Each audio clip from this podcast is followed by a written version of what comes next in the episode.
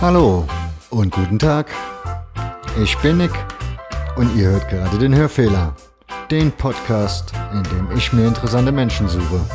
Zu Fußball und ebenso Subkultur.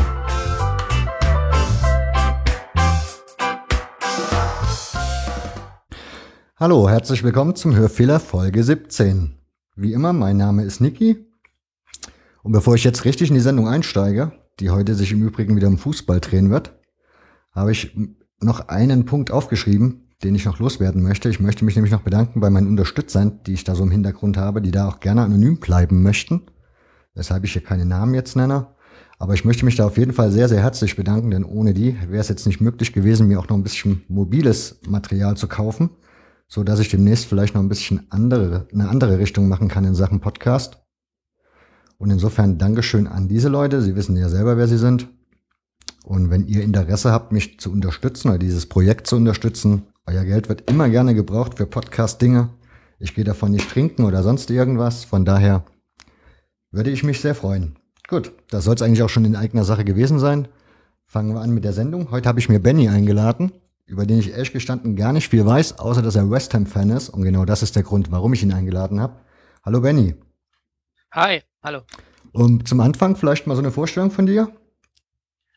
Ähm, ich komme aus Düsseldorf, ähm, arbeite als äh, Journalist, als äh, Agenturjournalist bei AFP und ähm, habe mein Herz seit äh, 1996 an die Hammers verloren. Ähm, ja. Ja, wie kommt man an die Hammers? Also wenn man in Düsseldorf wohnt und ein englischer Fußballverein ist ja eigentlich nicht so alltäglich. Ähm, ich bin ähm, 1996 als Schulaustausch nach England gegangen und die, Fa die Familie war ziemlich, äh, ja, hatte ihr Herz auch schon an West Ham verloren und ähm, damals, ähm, ja, ging das ziemlich schnell mit in den Appenpark genommen worden und ähm, an einem kalten Januartag FA Cup Spiel, dritte Runde und ähm, danach war alles nicht mehr so wie vorher. Also es war dann zwar ein bisschen schwierig, in den Ende der 90er an Bildmaterial zu kommen, wenn man in Deutschland wohnt, ähm, aber man bleibt ja immer irgendwie einem Verein an einem Verein kleben. Und so war das dann auch mit den Hammers. Austauschschüler in England, also in London? Was? Ja, nee, in der äh, ja in Hertfordshire, also eine Stunde von London weg. Ah, okay. Land, aber ja. Und die Gastfamilie waren aber alles West Ham-Fans, oder was? Ähm, ja, einer bis auf den, äh, den, den, den kleinen, den kleinsten Sohn, der war Tottenham. Ich weiß nicht, was aus ihm geworden ist, aber äh, äh, ja, aber das war auch immer eine schöne kleine Streiterei. Aber das war super. Das war das Jahr, wie gesagt, vor der EM in England und das war, ähm, man hat da schon gefühlt, dass das so ein bisschen, äh, ja, ein bisschen anders ist, wenn man aus Deutschland kommt, ähm, wie der Fußball auch gelebt wird in den Familien. Das war schon, war sehr prägend. Was kannst oder wie weit hast du noch so Eindrücke von deinem ersten Besuch dort?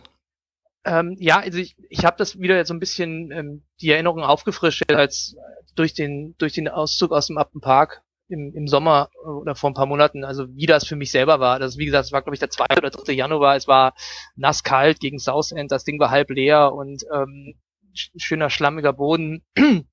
ähm, das war schon, ja, ähm, ich weiß nicht, ich bin sonst, weiß ich nicht, durch Deutschland gereist und mit meinem Vater zu Bundesliga spielen oder so. Das war halt komplett was anderes. Wieder auch Fußball gespielt wurde, wie es wirklich gearbeitet wurde.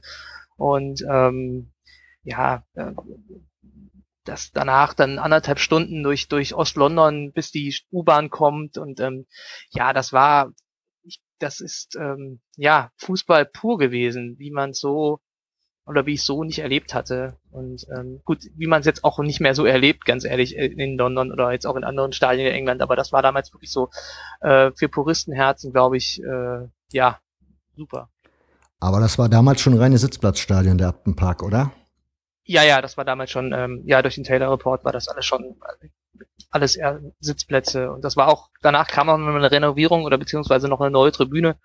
Ähm, aber das waren, ja, das war schon reines Fußballstadion mit Sitzplätzen.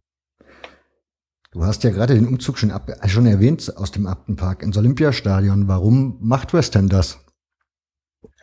Ähm, ich glaube rein aus wirtschaftlichen Gesichtspunkten. Also wenn man sich das anschaut, das ist ein es wird jetzt ein 60.000 Sitzplatzstadion, ähm, sehr modern. Äh, man bezahlt ja schon fast als, also man muss es schon sagen, fast verbrecherisch nur zwei, verbrecherisch nur zwei Millionen ähm, an Miete pro Jahr für ein Stadion, was also nicht einen Wert von 300, 400 Millionen hat und alleine nicht als Olympiastadion noch viel höher ist. Also das hat rein wirtschaftliche Gründe. Ähm, wobei man dazu sagen muss, wenn man sich das angeguckt hat, wie man zum Appenpark reisen musste und wie zurück, ähm, das war auch nicht mehr modern, das war auch nicht mehr zeitgemäß, wenn man da zwei Stunden in der Schlange steht, bevor man einen Platz in der U-Bahn bekommt, um nach Hause zu fahren. Ähm, ich glaube, das kann man im schnelllebigen London nicht mehr, nicht mehr den Leuten verkaufen. Aber das, ist, das ging nicht mehr. ist West Ham denn so ein Verein, der dann Publikum aus ganz London zieht? Ich meine, dass er eigentlich ist er ja im East End immer zu Hause gewesen und da kam doch das Publikum eigentlich ursprünglich auch mal her, oder? Ja, aber äh, ja, also ich, also um vorneweg zu sagen, ähm, also ich bin da wirklich zweigeteilt bezüglich des Umzugs, aber man muss natürlich dazu sagen, dass, dass, dass der Verein ähm, schon, also erstmal hat man das Potenzial, um so ein Stadion zu füllen. Da bin ich ziemlich sicher. Also man hat jetzt 50.000 Dauerkarten verkauft. Ähm, gut, ziemlicher Hype ums neue Stadion rum. Aber ähm, in den letzten Jahren hat man schon gemerkt, dass der, dass der Verein nicht nur aus London war. Also Leute kamen aus allen, aus allen Richtungen Londons und auch aus, dem, aus den ähm, Vorstädten. Und deshalb war dieses ganze Mobilitätsproblem einfach auch ziemlich groß geworden. Ähm, das, das East End hat sich in den letzten 10, 15, 20 Jahren ziemlich verändert. Viele Leute sind weggezogen. Vor allem viele jüngere Leute sind weggezogen, die immer noch äh, West Ham sympathisieren und die halt auch lange Reisewege hatten. Also die, die Mobilitätsgeschichte ist ein Punkt, aber der ist, also für mich ist es äh, einer, der, der Sinn macht, sagen wir es mal so. Ähm, ja, das, der gute Appenpark stand ja mitten in einem Wohngebiet, ganz klassisch, wie man das in England ja. hier öfters so ja. antrifft. Ist das Olympiastadion genauso gelegen? Also Nee, das ist auf einer, ist es eine, also es ist ein ziemliches Brachland. Also Stratford, die Ecke, da war bis vor 10, 15 Jahren nichts und deshalb konnte man auch ziemlich einfach das ganze, den ganzen Olympiabereich dahin bauen, weil das ein ziemliches äh, ziemliche Ecke war, wo nichts war und wo natürlich jetzt ganz viel entsteht. Ähm, und äh, ja, ein lukrativer Boden sozusagen, wo sich der Verein ähm, dort einnistet neuerdings. Das heißt, der Spielbesuch wird aber in Zukunft für die Fans anders aussehen, wie es halt in der Vergangenheit der Fall war. So was ja, die Kneipen ja, angeht, die Pubs halt. Ja, das ist, das ist natürlich die, wie ich schon sagte, also ich bin da zweigeteilt, das ist natürlich eine Sache, wo, wo viel verloren gehen wird. Also um das, um den Appenpark herum waren zwei, drei Pubs, wo man jedes Mal hingegangen ist und wo man äh, ja zwei, drei Stunden vor dem Spiel alle Lieder singen konnte, wo man alte Bekannte gesehen hat. Ich glaube, das, das wird eine Sache sein, wo die wegfallen wird und die dann halt so austauschbar wird wie in anderen modernen Arenen, dass man halt die, die Caterer hat und diese, diese ganzen Sache, dass der, dass der Verein da viel mehr von den Einnahmen selber haben will und gar nicht mehr abgibt. Das ist halt eine Sache, wo man, wo man natürlich auch aufpassen muss, dass man nicht so ein Arsenal 2.0 wird, wobei es da schon die ersten, wobei es da die ersten an, ja, Punkte geht, wo man klar sagen muss, ja, ich glaube, in diese Richtung wird's gehen. Ähm, aber gut, da, da muss man dann auch, ja, das ist halt nicht so einfach, wenn man mit dem, wenn man im Konzert der ganz Großen mitspielen möchte. Aber das ist, äh, das wäre schon bitter, wenn das alles verloren gehen würde. Das hat Westjam ja in den letzten Jahren nicht wirklich geschafft, so in dem Konzert der ganz Großen mitzuspielen. Welche Gründe machst du daran fest, dass das so war? Dass man da so ein bisschen hinten dran stand, hinter Tottenham, Chelsea und Arsenal zum Beispiel? Ja gut, man ist natürlich 2011 abgestiegen. Also das war dann ein Jahr, in dem man ähm, ja, in der zweiten Liga spielen müsste, zum Glück wieder aufgestiegen ist.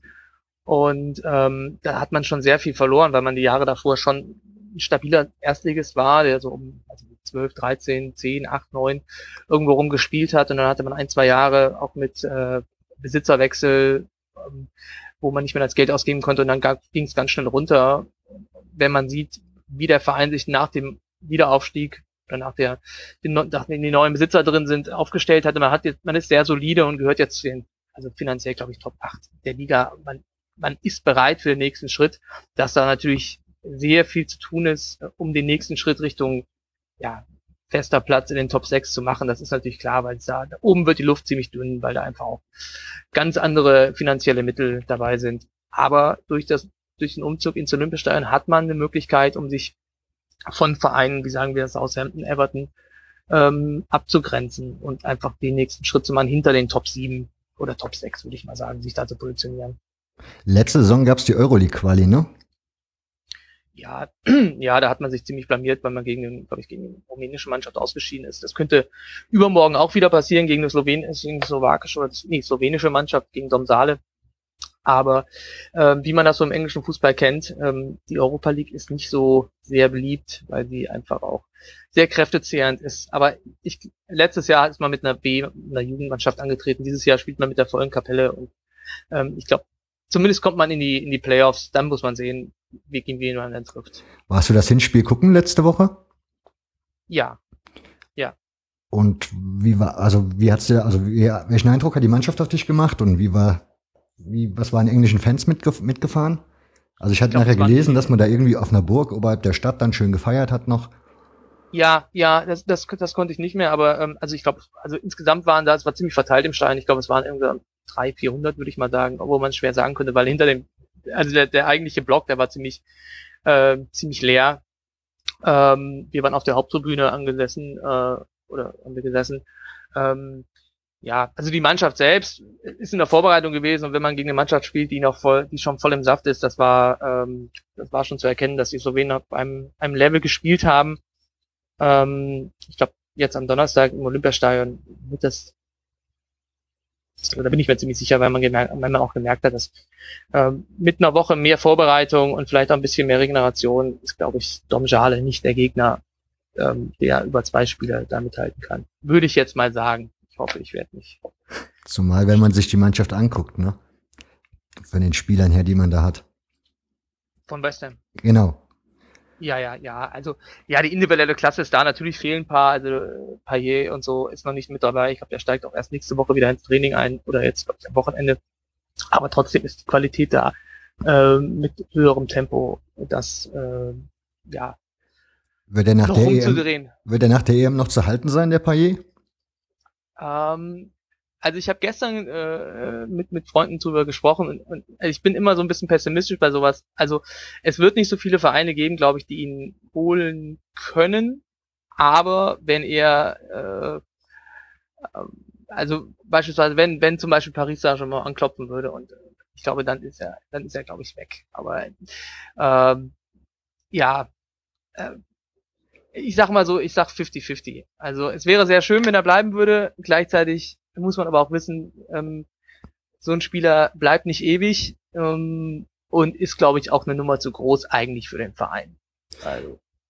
Das glaube ich auch. Ja. Aber ich habe ja. heute das Gerücht gelesen, Mario Gomez ist im An oder vielleicht im Anflug.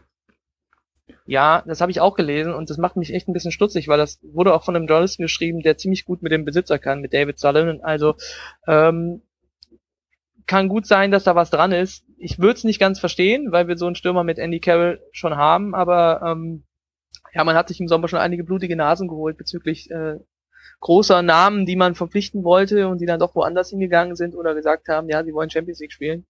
Ähm, ich glaube, das wäre eine wäre die C oder D oder die E-Lösung.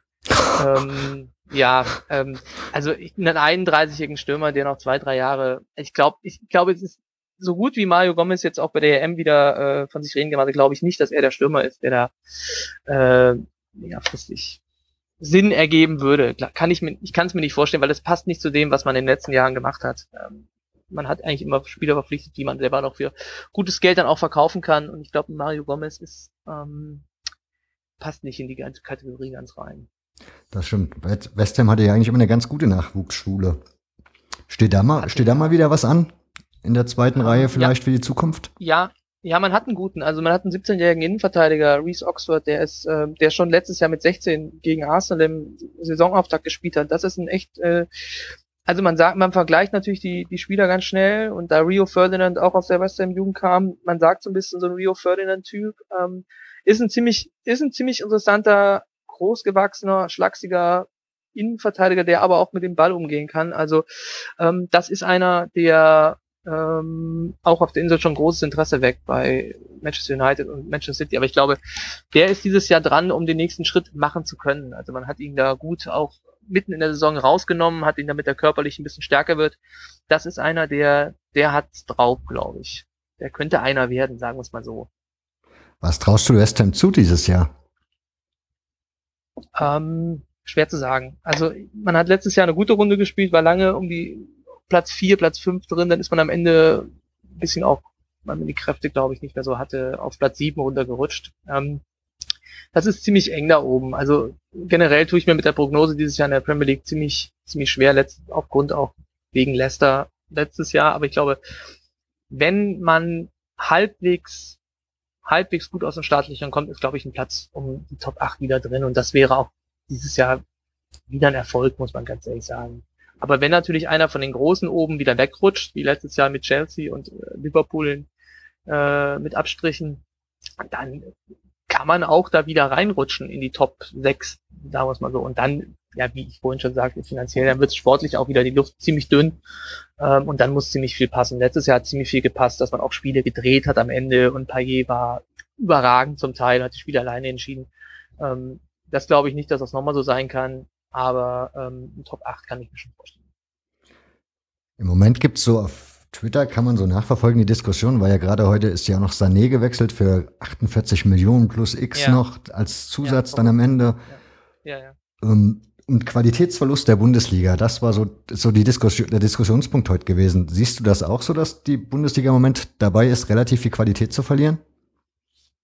Ähm, ja, also ich glaube, man, man, man, man büßt schon einiges ein, wenn man, wenn man Spieler verliert, die, die enorme individuelle Qualität haben. Also ich glaube sportlich und auch, ich glaube auch von der Attraktivität generell, wenn man solche Spieler verliert, für die man ins Stadion geht. Also ich habe Freunde, die haben eine Dauerkarte auf Schalke und die sagen, wir haben jetzt wieder gesagt, oh, jetzt haben wir nach vielleicht Jefferson Verfan mal wieder mit Sané einen Spieler gesehen oder haben wir einen, der, ja, für den wir uns schon einen Tag vorher darauf freuen, den zu sehen, weil der halt auch so einen Unterschied ausmacht, wie er Fußball spielt. Ich glaube, in Dortmund mit Mkhitaryan ist es ähnlich gewesen.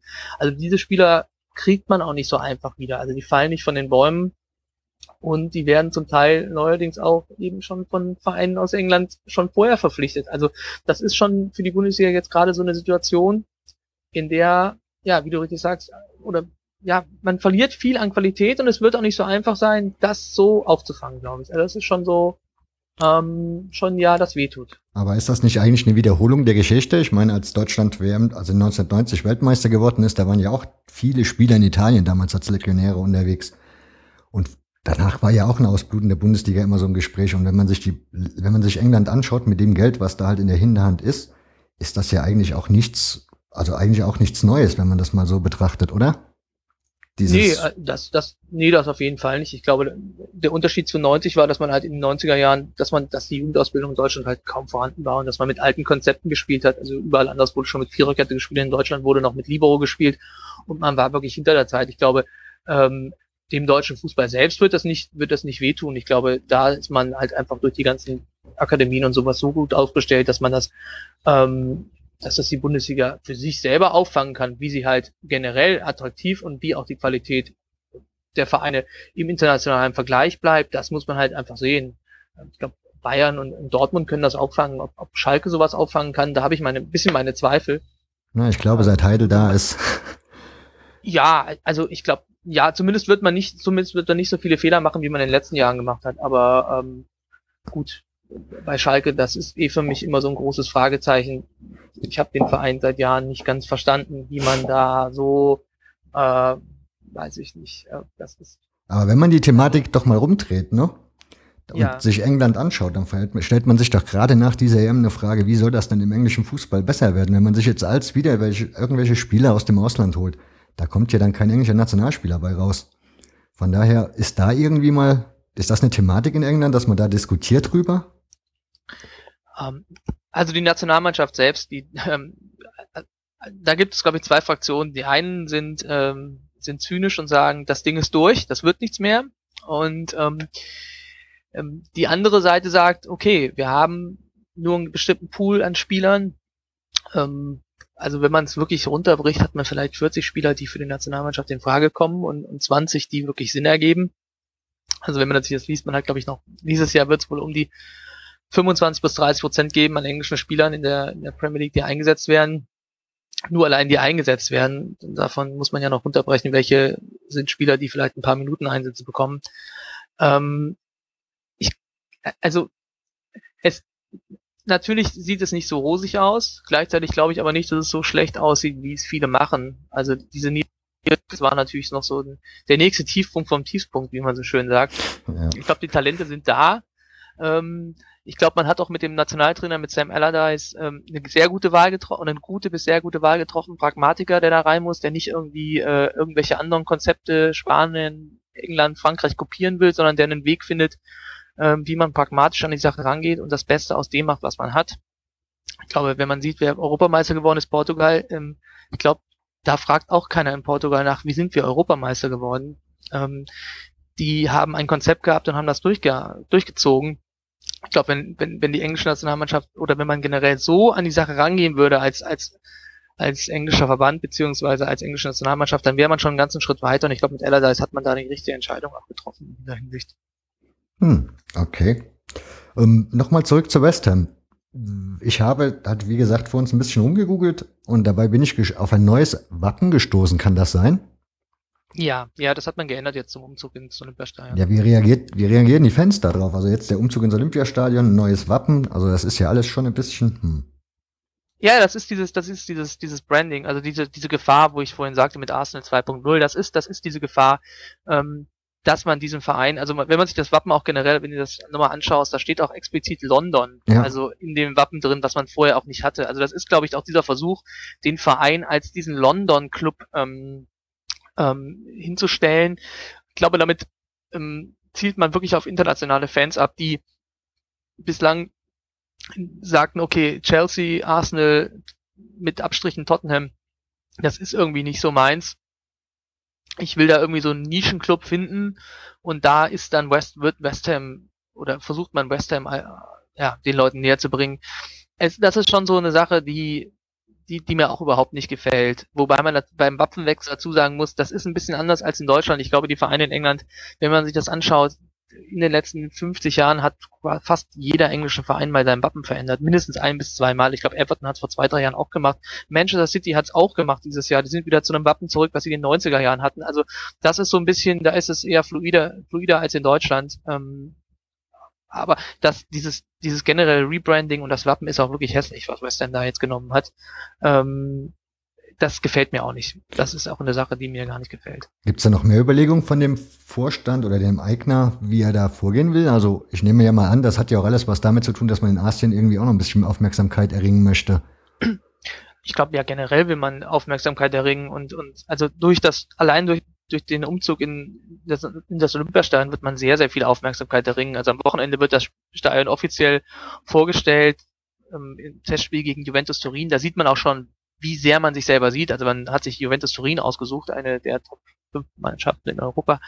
Ähm, ich glaube, da wird es einiges noch ähm, ja, zu sehen geben, wie sich der Verein aufstellt. Man hat neues Trikot gestern auch vorgestellt, als neues drittes Trikot, was an die, ähm, was an die Historie erinnert, wie man, wie man als Verein gestartet ist als als äh, Verein der Stahlarbeiter. Ähm, ich glaube, in Sachen Marketing und Merchandise wird man die Fans, glaube ich, überschütten in den nächsten äh, Monaten. Ähm, ja, ähm, das, das Lustige dabei ist, oder was, was auch ein bisschen ein Zeichen ist, der, der Marketingchef, der neue ist äh, der Ex-Marketingchef äh, des FC Arsenal, als der Verein ins Emirates umgestiegen ist. Und ähm, ich glaube, da kann man so ein bisschen draus schließen, was da noch alles kommt.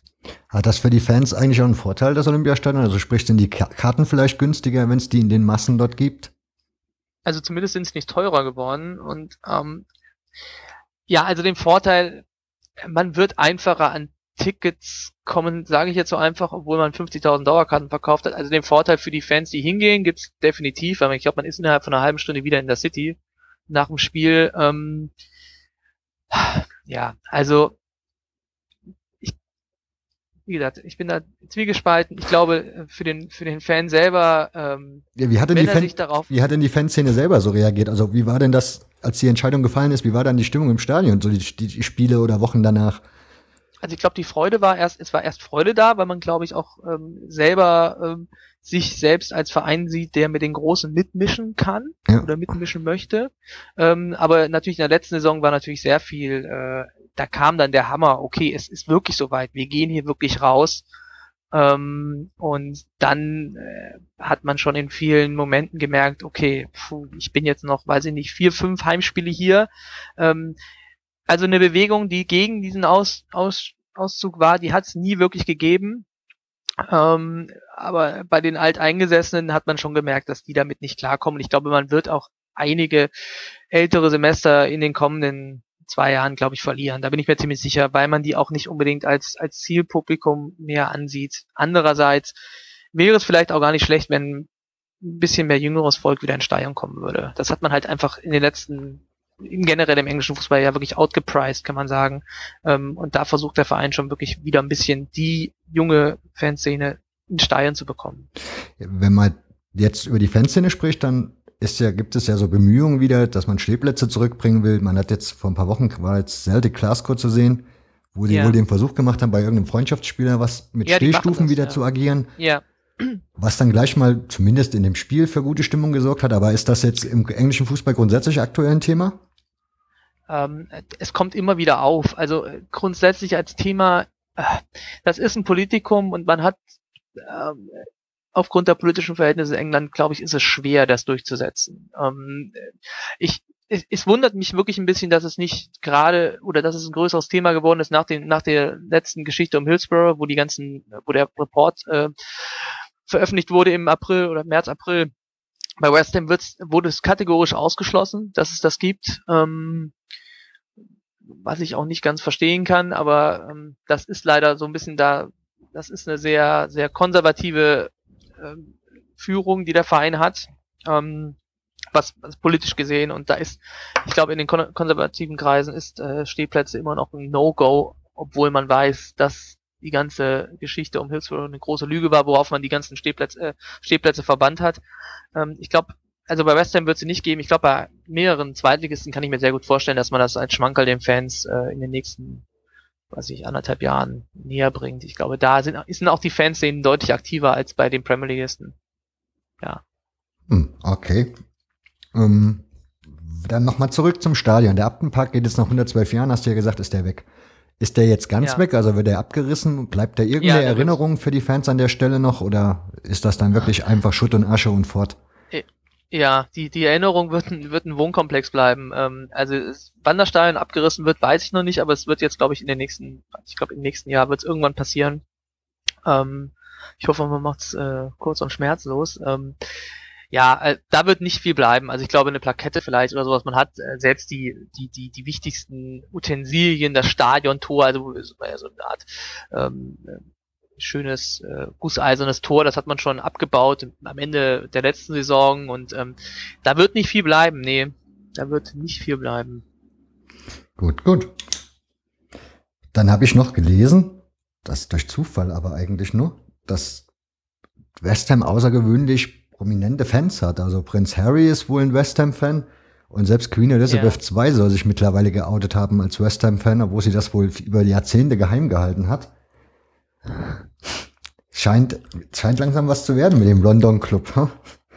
Aber. Ja, also ich glaube, äh, äh, es ist, äh, West Ham ist immer so ein bisschen ähm, der, vor allem für viele auch der, der zweit, zweitliebste Verein gewesen. Also das ist so gerne der, ähm, habe ich zwar auch nie verstanden, aber bei vielen der Verein, ja, ich habe da irgendeinen, was ich auch meinetwegen Zweitligist oder Drittligist in England, aber West Ham, das ist so ein Verein, weil man da, glaube ich, auch noch ein bisschen dieses Pure mit verbunden hat, was zwar längst nicht mehr da ist, aber was irgendwie so aus der Historie heraus äh, entstanden ist. Aufgrund äh, verschiedener Sachen, also 1966 mit den drei Weltmeistern oder der den Hooligan-Geschichten aus den 80ern. Also ich glaube, da gibt's immer irgendwas, womit man den Verein da irgendwie vielleicht in sein Herz schließen konnte. Ja, ich wollte gerade sagen, ich komme ja aus dem Punkrock-Bereich eher so subkulturell ja. und da ist natürlich Cockney Rejects, Business ja, und die klar. ganzen Bands sind ja große West Ham-Fans und da gab es ja auch auf den Konzerten von denen unfassbare Schlägereien mit anderen Fans.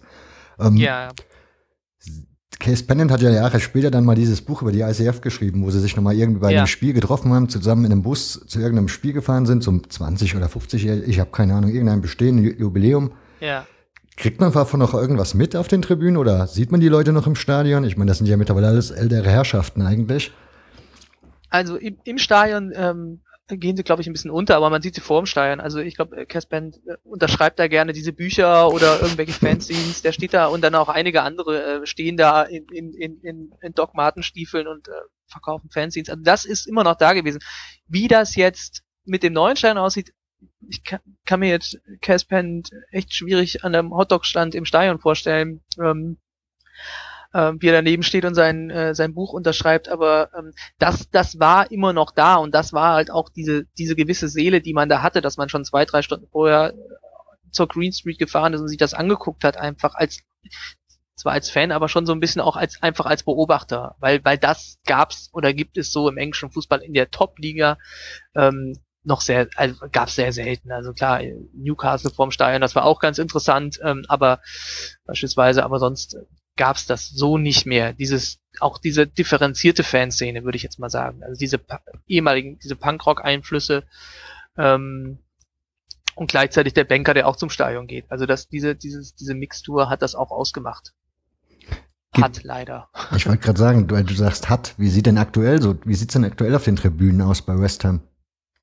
Ja, nee, also ich meinte jetzt hat äh, im, im Zug, äh, wenn man zum Appenpark gegangen ist, wie das jetzt wird, kann ich nicht sagen. Also da bin ich selber gespannt, ähm, wie das im Olympiastern aussieht. Ich glaube, das wird, ähm, ich hoffe, es wird nicht mehr Richtung Banker gehen. Ich glaube aber schon, dass es ähm, weniger farbenfroh ist im Sinne von der Fan entscheidet selber. Ich glaube, da wird sehr viel auf ähm, Branding gehen und heute ja, haben vermute wir den mal, so, so Tag. Ich vermute mal, viel Mitspracherecht haben die Fans nicht gehabt bei der Entscheidung und werden haben die wenigstens dann jetzt die Möglichkeit gehabt, dann zu sagen, wir würden gerne in dem Block oder was unsere Heim, also den Heimfan-Block machen oder irgendwie was? Ja, ähm, ja, so glaube ich so Heimfan-Block.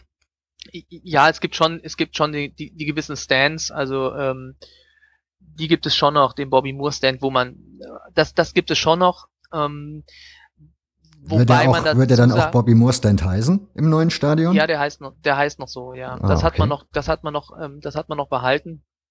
Aber ähm, ich glaube, das wird sich auch alles ergeben müssen, glaube ich. Also es wird da auch sehr viele Enttäuschungen geben. Ich bin da auch nicht so optimistisch, dass das so, ähm, ja, das ist, wie soll ich sagen, das ist diese Home Area, ob das alles so richtig funktioniert, wenn Leute ihre Dauerkarte für den genauen Platz gekauft haben. Ich glaube, das wird sich auch erst noch ergeben müssen. Aber das sind, glaube ich, diese negativen Faktoren, die ich, die ich da auch sehe, dass das, dass das, dass da viel der Atmosphäre auf der Strecke bleiben wird. Das auf jeden Fall. Du hast mir im Vorgespräch erzählt, dass du ein paar Mal im Jahr so zu den Spielen hinfliegst. Ja. Also für jemanden wie mich, der das noch nicht gemacht hat und das vielleicht gern mal machen würde, gib mir noch mal so ein paar ja. Infos, wie ich da am besten an den Start gehe, wo ich da nach Hotels gucke oder so vielleicht, ja. Ähm, also Hotels war in dem Sinne bei West Ham, äh, da hätte ich immer den Tipp gehabt, man konnte in einer, man konnte eine in einer dieser Corporate Boxen, äh, man hat die quasi, der Verein hat die umgebaut nach den Spielen, zwei, drei Stunden später konnte man dort wohnen nach dem Spiel quasi. Das war halt, das war super schön. Ähm, Hast du das gemacht? Von mir jetzt auch. Ich habe das nie gemacht. Ein Kollege von mir hat es gemacht im, im, was ich, im Februar, weil er eine Geschichte für die elf Freunde geschrieben hat. Ähm, der hat da extra dann auch im Western Hotel ähm, hat da gewohnt. Ich habe denen ein bisschen geholfen vorher, um die Kontakte zum äh, zum Verein zu kommen. Ähm, ansonsten, gut, ohne Ende wohnen, wenn du ein bisschen weiter außerhalb wohnst. Äh, äh, jetzt jetzt ist es einfacher, zu den Spielen zu kommen, weil der Flughafen gleich daneben ist, der City Airport. Aber ähm, wenn man zum, wenn man nach London selbst zu spielen, bin ich meistens freitags hingereist und dann äh, sonntags zurück, weil es nicht die einfachen, äh, weil du abends nicht mehr rauskommst aus London, weil wir ja leider diese, oder was heißt leider, vielleicht auch ganz gut, dass wir nach zwölf nicht mehr in Deutschland landen kann, nur noch im Notfall dann, äh, das habe ich nie gemacht, dass ich dann mir noch einen Flug um 21 Uhr genommen habe, mit dem Risiko, dass ich dann in Amsterdam runterkomme und dann äh, sehen muss, wie ich nach Düsseldorf komme, beziehungsweise nach Köln. Ähm, von daher, ähm, ja, ähm, ich weiß nicht, was du als Tipps genau möchtest. Ja, hast du dann im East End gehaust oder? Nee, nee, ich habe äh, entweder bei Freunden gewohnt oder ähm, in dem City Hotel, meistens außerhalb, hm. das Liga war und dann zum Flughafen zu kommen den nächsten Morgen. Ah, okay. Ja gut, du hast ja gesagt, das ist halt das Schöne in London. Ja. Das ist halt auch schön in London, dass du halt einfach auch später nachts noch dann meinetwegen rauskommst. Also du kannst halt den Tag noch, den Abend noch in London in der City verbringen und dann kommst du halt trotzdem noch raus zu den, äh, in die Satellitenstädte, wo die Hotels sind oder so. Also das ist halt immer ganz, ganz angenehm. Ich wollte gerade sagen, die also da musst du schon außerhalb der City fahren für ein bezahlbares Hotel. Auf jeden Fall, ja, ja. Ja, ja. Okay, ähm, gibt es irgendwie noch Kneipen von West Ham-Fans, die so berühmt berüchtigt sind, wo man sagt, da musst du nach dem Spiel oder sollte man vielleicht mal nach dem Spiel hin, weil da ist reichlich Folklore? ja, also vor, um den Appenpark gab es halt zwei, drei, zwei, drei äh, legendäre Pubs. Ich glaube das Queens und dann gab es noch das Bowline. Ähm, das, ich glaube, man kann dort auch jetzt noch zu den Spieltagen hingehen. Also man, die Pubs versuchen selbst jetzt noch auch als Fußballpubs am Leben zu bleiben auch in den Spieltagen, man versucht Shuttlebusse äh, an den Start zu bringen, um dann äh, zu den zwei, drei Kilometer Weg dann zum Olympiastadion äh, die Fans darüber zu fahren. Aber ich glaube, das, das ist eine Totgeburt. Ich glaube, das wird es nicht mehr geben. Und was jetzt um das Olympiastadion entsteht, das kann ich noch nicht sagen. Ähm, könnte mir vorstellen, dass man da auch sowas aufbaut. Andererseits, ich glaube, der Verein ist eher interessiert, dass die Fans anderthalb Stunden vorher im Stadion oder um das Stadion herum äh, hausieren und dort äh, ihre Getränke schon auf äh, oder ja mit mit höheren Preisen Einnahmen am für den Verein äh, einnehmen. Also ich glaube, das das ist weg. Aber so, das ist ja so, in Deutschland gibt's ja doch relativ viele Arsenal-Fans zum Beispiel, habe ich so immer das Gefühl. Gibt ja auch einen Arsenal-Podcast, einen deutschsprachigen. Ja. Wie sieht's da aus bei den Hammers? Also ich habe mal gesehen, es gab irgendwann in Wien, ich glaube Wien war das, gab's einen Blog, der sich mit den, der sich mit den Hammers beschäftigt hat. Aber sonst Podcast-technisch ähm, oder so fällt, wüsstest du auch nichts, oder? Nee, ich glaube nicht. Also ich glaube nicht. Also so so so so äh, so hip wie Arsenal sind wir zum Glück noch nicht, dass das äh, dass das passiert. Äh, bin ich auch ganz froh. Oh, ich würde es mir wünschen eigentlich, wenn es sowas gäbe. Ja, also wie gesagt, also ich glaube mit mit Erfolg wird sowas sicherlich kommen. Also so viele äh, Fragen zu zu West Ham wie im letzten Jahr ähm, aufgrund Dimitri Payet und dass man auf einmal dann äh, Liverpool, Arsenal äh, und wie noch alles ähm, schlägt. Äh, Manchester United, City, äh, ich will noch alles, ich kann sie alle aufzählen. Ähm, so viele Fragen habe ich noch nie bekommen, ja. Ähm, das war mir auch ein bisschen unheimlich, äh, weil man, weiß ich nicht, ähm, schon irgendwie so eine Sache, okay, ich bin jetzt hier Fan eines Mittelklassevereins und du darfst auch gerne bleiben, in gewisser Weise. Äh, dann so eine Stimme in mir gesprochen hat. Ähm, ja, also ich glaube, mit Erfolg würde das wie würde das immer passieren. Also ich glaube, wenn ich jemandem vor zehn Jahren gesagt hätte, du äh, hier hier läuft einer im Einkaufszentrum in Manchester City Trikot, der hätte auch gesagt, ja klar, erzähl mir nichts. Ähm, wie gesagt, das ist ähm, Fans, viele Fans entscheiden sich aufgrund des Erfolgs für ihren Verein und ich glaube, ähm, ja, ähm, das würde bei West Ham quasi auch passieren, könnte ich mir gut vorstellen. Hast du eigentlich auch noch einen deutschen Lieblingsverein oder ist West Ham so dein Ding? Äh, ich darf das gar nicht erzählen. Ich war als Kind äh, blühender FC Bayern München Fan und habe dann irgendwann gemerkt, dass das doch ganz schön äh, scheiße ist. Ähm, ich gehe manchmal zum VfB Bochum. Das ah. ist dann auch so das, das Pendant quasi, ja. Zwischen dem BVB und Schalke, die graue Maus, äh, die aber. Also doch eher ja, schon der Underdog-Fan. Ja, auch ich gehe da auch einfach gerne hin, weil das Stadion halt einfach super ist. Also das ist ja auch dann äh, mitten in der Stadt und man kommt mit der U-Bahn raus und da steht dann das Ding, das Ruhrstadion. Das ist schon ganz nett. Also bisschen ärgerlich, dass ich am, am, am, am Samstag nicht da sein kann, wenn sie gegen Union spielen. Da wäre ich gerne hingefahren. Ähm, ähm, ja, das wird leider nichts, da kann ich nicht, aber ähm, das wäre ein schöner Termin gewesen. Du hast jetzt auch vor, in der neuen Saison wieder zu West Ham zu fliegen, nehme ich dann an?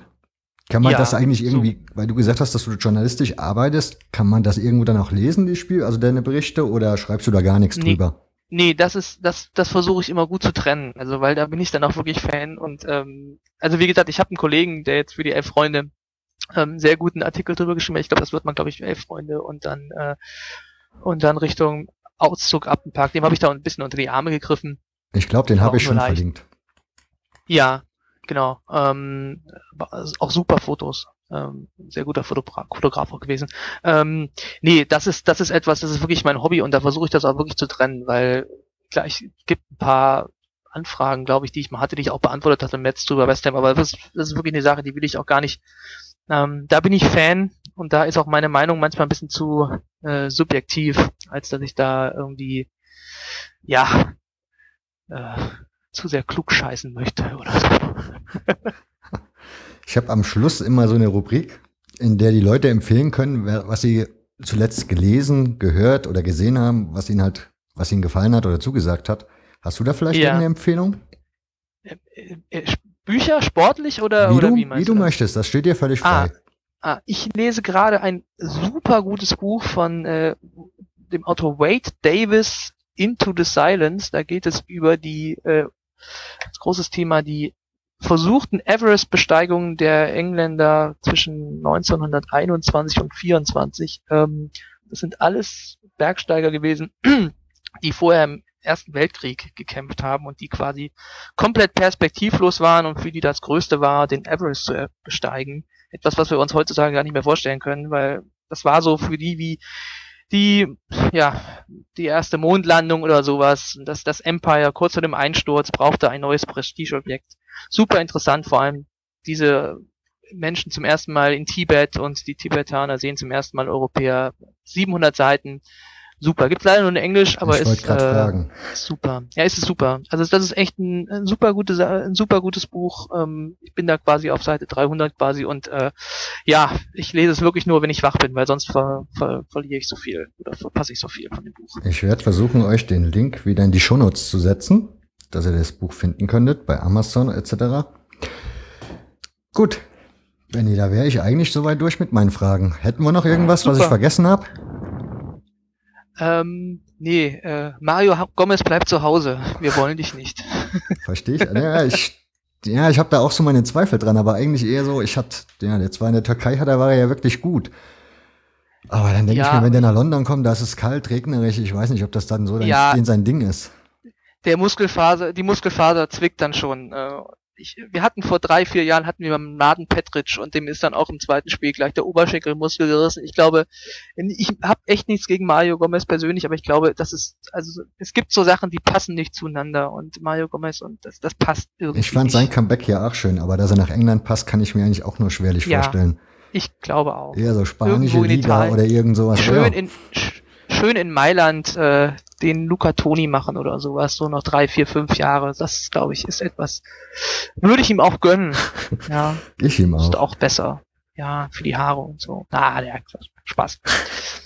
Alles klar. Dann bedanke ich mich bei Super. dir für deine Zeit. Ja, danke auch. Gerne wieder.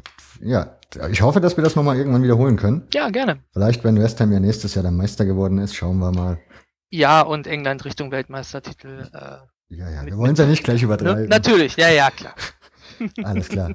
So, dann Dankeschön, Danke. Dankeschön, liebe Zuhörer. Das soll es gewesen sein. Bis nächste Woche Dienstag und tschüss.